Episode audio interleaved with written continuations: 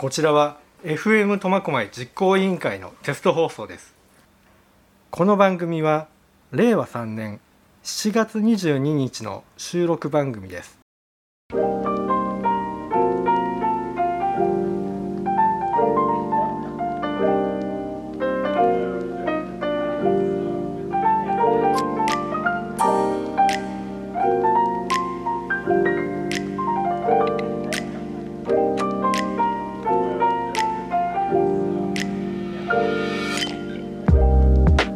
皆さんいかがお過ごしでしょうか？MC 小向井明宏です、えー先日ですね仕事中に偶然ばったりですねある方にお会いしたんですね。でその方は最近ちょっとお仕事とは別にある活動を始めてたんですね。ちょっと話題になってました。で、まあ、それを含めて、まあ、前々からいろいろ聞いてみたいことがありましたんで番組にちょっと出演してみませんかと聞いたところ、まあ出ていただけるということになりました。で今回のテーマはチーズです。スマップ世代の私にとってチーズで頭にパッと思い浮かぶのはあの四角いプロセスチーズですね。それからあの丸い紙箱に入ったチーズ。あとはスライスチーズもよく食べますよね。で粉チーズなんかは手のひらに乗せてパクパク食べて怒られたりもしました。あとはまとろけるチーズとかカマンベールチーズもありますし避けるチーズもよく食べるんです。ごく一般の方にな馴染みのあるチーズってまあ大体こんな感じかなと思うんです。チーズが好きとか、まあ、料理が好きとかワインが好きとか、まあ、飲食店の関係の方はチーズに詳しい方も多いと思うんですが実際詳しいことを知ってる人ってそんなに多くないんじゃないか。であえてですね今日は僕たちはチーズのことなど何も知らないというまあ、そんな感じで専門家の方にお話を伺ってみようかなと思っています。では早速ご紹介しましょう。向川町でチーズの製造販売を手掛けているアスカのチーズ工房代表の北川アスカさんです。よろしくお願いします。はい、よろしくお願いします。いやーわざわざすみません。向川町から来ていただきましてあありがとうございますとんでもないです。まあ、私も住んでるのが苫小牧でで職場が同じ向川町の食品関係の会社ということなんでざっくり言うと同業者ご同僚ですよね。はい、そうですね。はいで早速ですがアスカのチーズ工房これすごく有名なんですがどんな工房ですか？えっとですね、あの、はアスカのチーズ工房は2009年から実はオープンしてるんですけれども、もともと私の両親が酪農をやってまして、はい。私がそこに後継ぎとして帰ってくるっていう形で、はい。あの入っていったんですけど、まあ、あの親と一緒のことをそのまま引き継ぐのはつまらないなと思いまして、はい。何かもっとせっかくあの酪農って年中無休の仕事で、え結構大変な仕事でね。こだわりを持って生乳を作っているのでその牛乳の良さを自分たちのブランドとして確立したいなと思ってうん私があのいろいいろんなところでチーズを学んで帰ってきてチーズ工房を建てたという流れになります。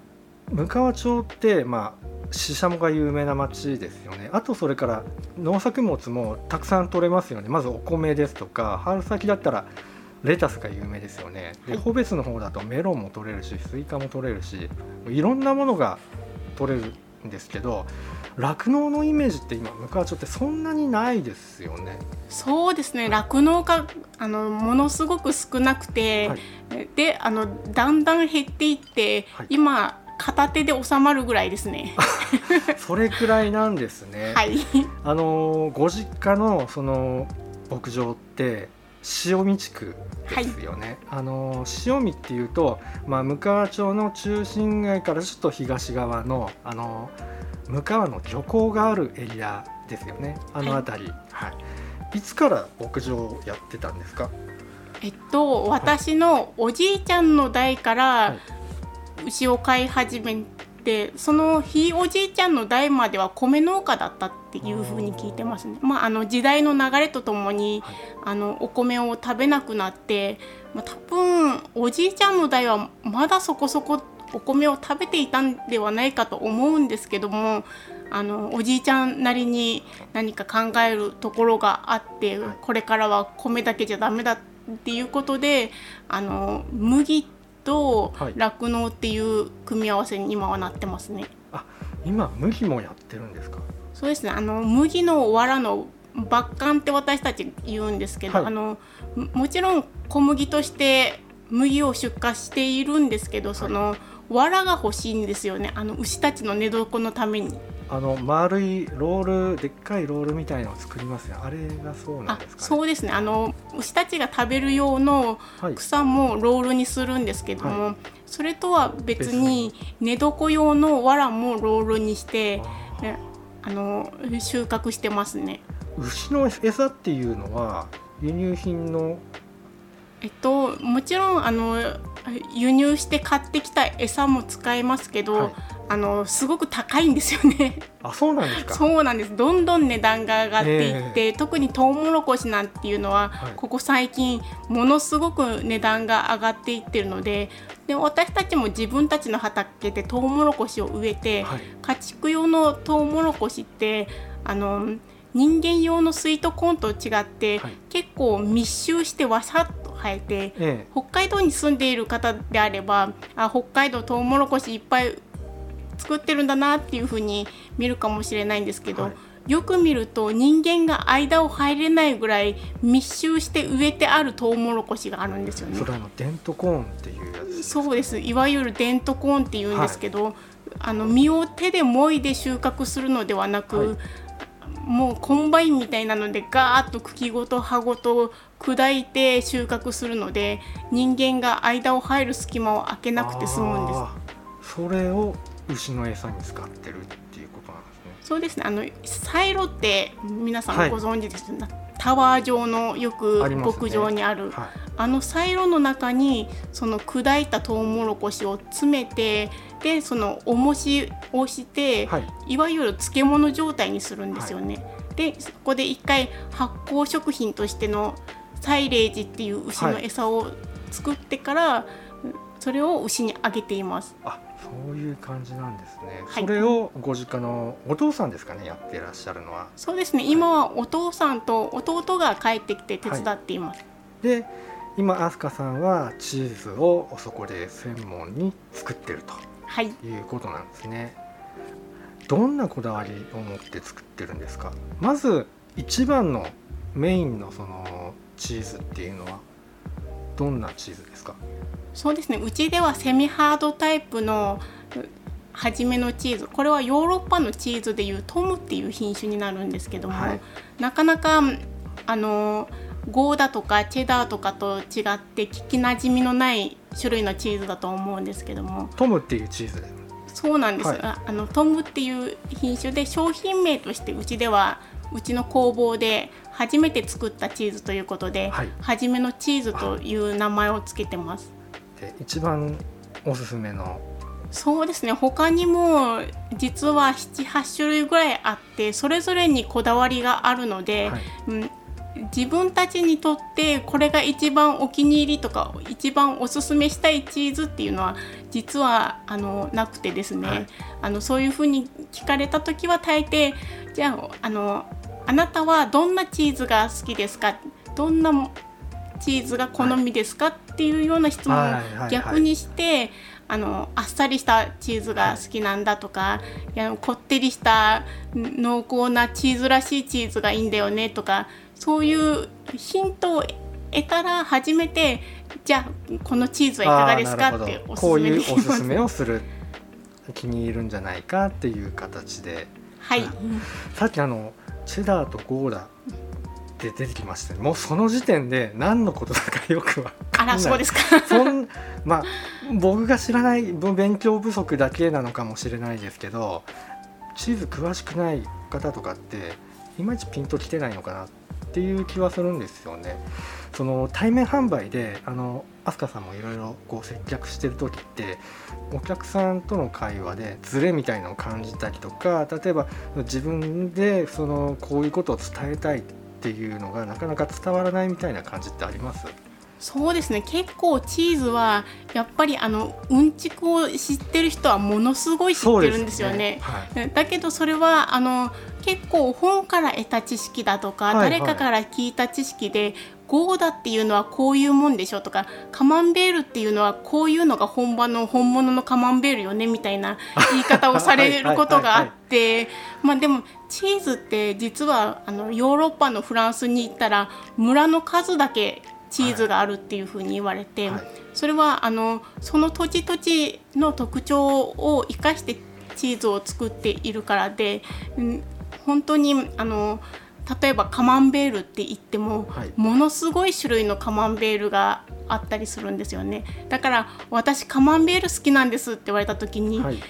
どういうタイプのカマンベールだろうっていうのを まず探っていかなきゃいけないのでなるほど。あのチーズの接客販売っていうのはあのプロの資格がいるぐらいで、はい、もうその製造のプロとは別にチーズを販売するプロっていうのがいるぐらい難しい仕事ですね。やっぱりそうなんですね。そうなんです。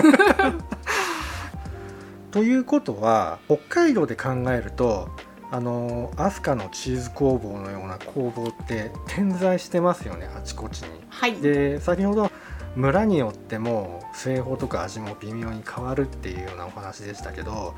あちこち点在していても気候だとか風土だとか製法によって同じ種類のチーズでもやっぱり変わってるって考えるべきなんですね。そうですねむしろ、違う土地で同じ味を再現できないんですよね。例えばあの初めのチーズ先ほど紹介したトムっていうチーズなんですけど、えはい、表面をグレーのカビで覆われているんですよね。はい、でこれはあのどこかからカビの元を買ってきてつけているのではなくてもともとその環境にいるカビが自然に寄ってきてこの表皮を作ってるので、私は同じ北海道の大樹町という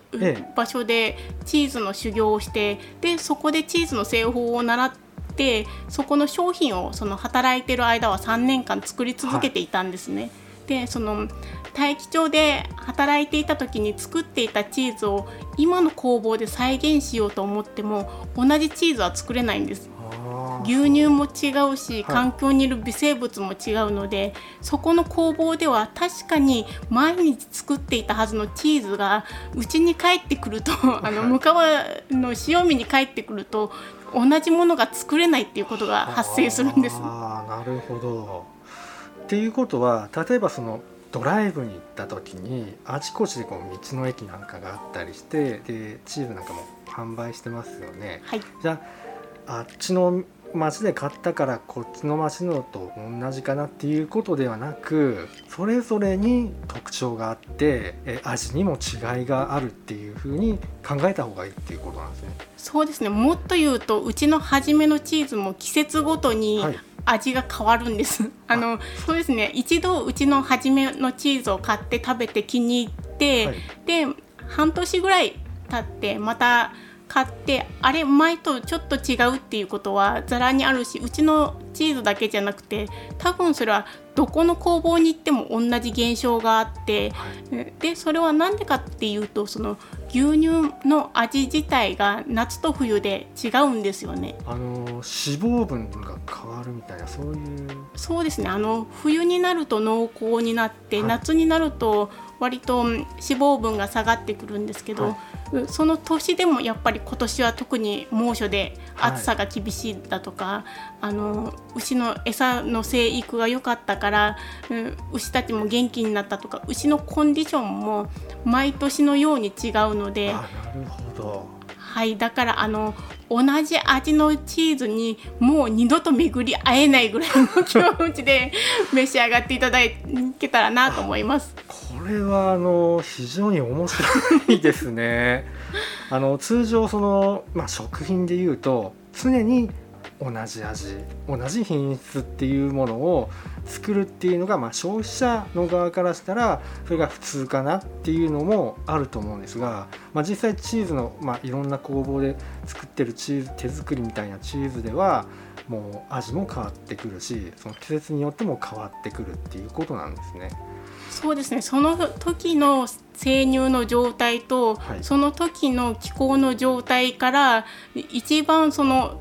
牛乳のポテンシャルを引き出して、はい。美味しくするっていうのがチーズ職人の仕事なのであとはあの微生物たちが仕事をして仕上げてくれるので、まあ最終的にどういう風に仕上げるかは微生物たちの仕事なので、まあ、あの私たち職人はお手伝いをしているっていう感覚ですね。はあ。そんなに奥が深いもんだと いやあの多分ね そうですね。この収録多分56時間はかかってやっと入門編が終わるかなと。いや驚きました。そうするとその春に食べて夏に食べて秋に食べてまた冬に食べてみるっていうのもありなんですね。同じチーズを。味が違う。風味が変わってるなっていう風になるってことね。そうですね。あの決して以前と違う風味だと感じたからといってその自分の体調のせいだと決めつけないでそれは自分の体調のせいで味が変わってるように感じるのではなく、はい。牛の体調のせいで 味が変わっているっていう場合もあるしやっぱりあのワインとかと同じではい。温度とかもありますよね。え。冷蔵庫からすぐに出してきてはい。食べたのか、あと1時間ぐらい室温に置いていたのか、はい。あの買ってきて割と賞味期限がまだ長いような状態で食べたのか、はい。賞味期限間近で食べたのかでも全然味が変わってくると思います。飛鳥さんのところではあのフレッシュタイプっていうんですか？はい、あののチーズを作られてるんですよね。フレッシュタイプっていうとどういうえっと今うちで作っているのはモッツァレラチーズがそうですね。はい。で以前はリコッタも作っていたんですけど今ちょっとリコッタは作っていなくて今うちで作っているフレッシュタイプのチーズはモッツァレラ綿毛と秘密のチーズっていうはい。新商品がリコッタの代わりにできたのでその2種類になります。もうリコッタ自体でもうすでに何のことかなっていう感じなんでリコッタもチーズの種類なんですね。そうですね。割とあのリコッタは柔らかくてあの水切りヨーグルトみたいな感じの食べやすいチーズです。いやチーズにもやっぱりいろいろ種類があるんですね本当に。はい。もう多分私でも全ての種類のチーズの名前は知らないし覚えきれないし、はい。多分間違うんですよね。あのそれこそフランスの村の数だけチーズがあるって言われているので、数千種類のチーズがあると思うので、まあ、あのそこの知識はあのポケモンマニアの人がポケモンを覚えるみたいなあの アンパンマンのキャラクター全部言えますみたいなレベルなのであのお好きなマニアの方はどうぞっていう、そういう感じなんですね。はい、そうですね。いや驚きました飛鳥さんはえっ、と確かお子さんいらっしゃいますよね。はい。何年生と何年生でしたっけ？今4年生とはい。6年生になります。話お伺いしたんですがはい、牧場で、まあ、牛を育ててるということでそこから何かその子育てのそのヒントを得ているっていうような話をちらっと聞いたんですがそうですね。あのうちは酪農家なので基本全部メス牛なんですよね。でもちろんあの子供を産まなきゃ牛乳って出てこないのでミルクなので、はいはい。なのであのうちにはたくさんのお母さん牛がいるっていうことになって、はい。まあ、私もあの小さい頃牧場で生まれ育ったのであの牛舎の中が遊び場みたいな感じだったので、はい。いろいろとなんか牛たちに教わりながら育ってきましたね。あそういうことなんですね、はいそれで今子育ての真っ最中でもあるんですが子ども食堂を始めたんですよねはい、そうです。きっかけは何ですか？きっかけはコロナですね。あの全国の子ども食堂が全国に今5000ぐらい子ども食堂あるって言われているんですけど、で結局あの子どもたちの居場所を作ろうっていう活動をしていたけど、はい。コロナでうんその居場所作りができなくなって活動ができなくなっているっていう風なことを聞いて、まあ向こうも結構うんコロナの影響で緊急事態宣言下で子どもたちの行事がどんどん中止になっていったりしたんですよね。であのやっぱり楽しみにしていた行事がどんどんなくなっていって、え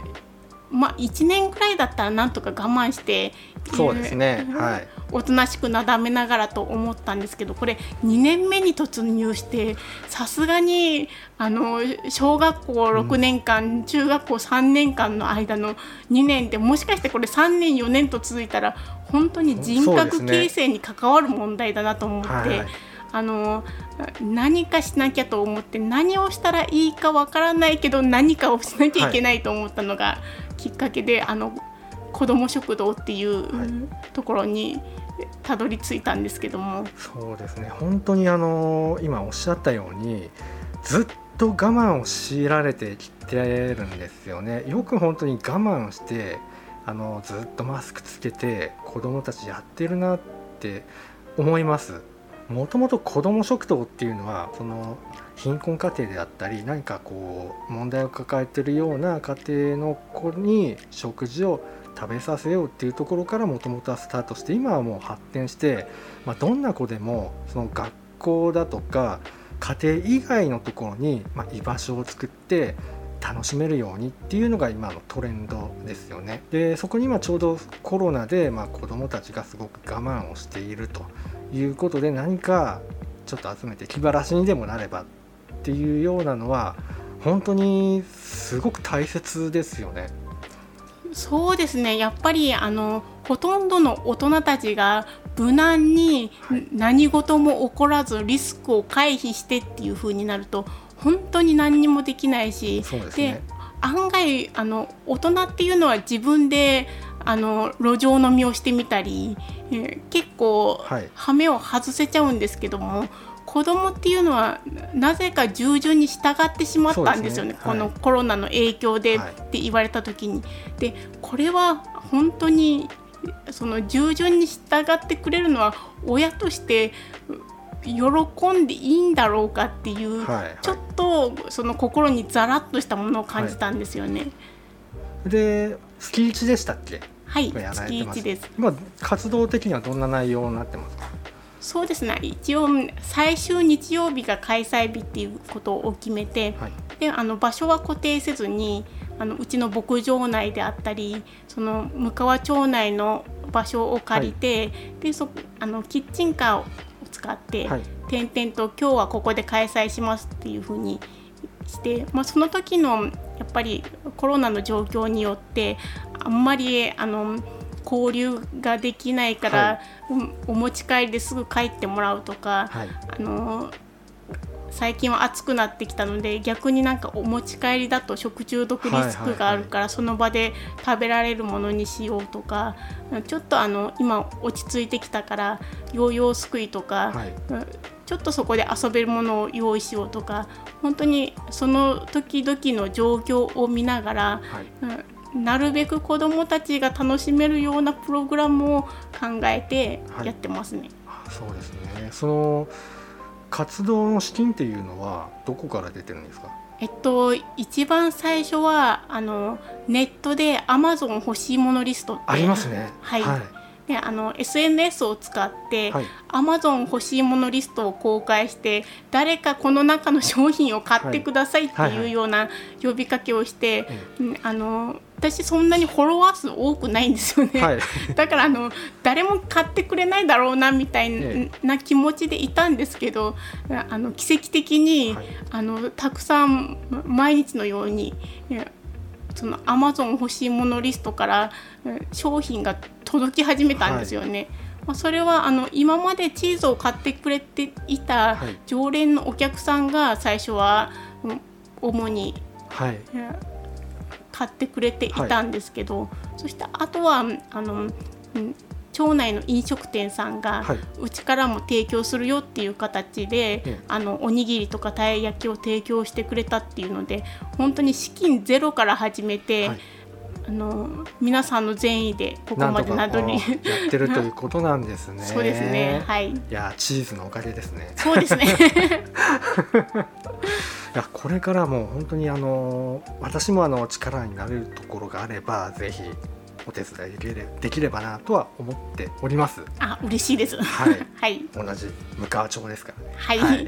いや本当に今日は驚きました。あのチーズが私の想像をはるかに超えるぐらいあの 奥が深かったっていうことですね。そうですね。はい。はい。これからあの、まあ、いろんなところで、まあ、チーズ見かける機会があると思うんですよね。あの旅行に行っててもドライブ行ってても。ぜひあのいろんなチーズをこれから皆さんにちょっと食べてもらっていろんな味があるんだなとかっていうのをもっと深く知ってもらえたらいいかなと思うんですね。そうですね、はい。まずはあの食べてみてほしいですね、はい、はい。そうですね、まず食べてみてよと。はい。そうですね。はい。ちなみにアスカのチーズ工房のチーズっていうのはパッと買えるとしたらどこですか？そうですね。向川町内ではあの道の駅の四季の館だとかはい。ポポンタ市場なんですけども、はい。直売所ですね。そうですね、まあ、確実なのはネットでご注文いただけるのが確実かなとはい思います、あのー公式サイトで直接買えますよね。そうですね。はい。アスカのチーズ工房 ASUKA で、えーひらがなでのでチーズ工房で検索するとすぐ出てきますと。そうですね。はい、はいでその中からお好きなのを選んで買っていただくと。はい、ぜひお願いします、はい、あの分かんないことがあったらツイッター ツイッターに質問してもいいですか？あそうですね。ツイッターとインスタは、はい。アットマークアスカチーズであの、はい。アカウントがあるので多分アスカのチーズ工房で検索すれば私のはい、あのアカウントあのアイコンが牛なんですけども、はい、出てきますね。はい。はい、う牛のアイコンでアスカチーズっていうアイコンを見かけたら、はい。多分それあの私なので、はい、まああのお気軽に DM でもコメントでも、どういった形であれ、ね。投げていただければ熱く語りますので。熱そうですね。はい、はい。というわけで、で本日のゲストはアスカのチーズ工房代表の北川アスカさんでした。どうもありがとうございました。はい、ありがとうございます。えー MC は私小向井明宏でした。最後までお聞きいただきましてありがとうございます。ではまた次回までごきげんよう。さようなら。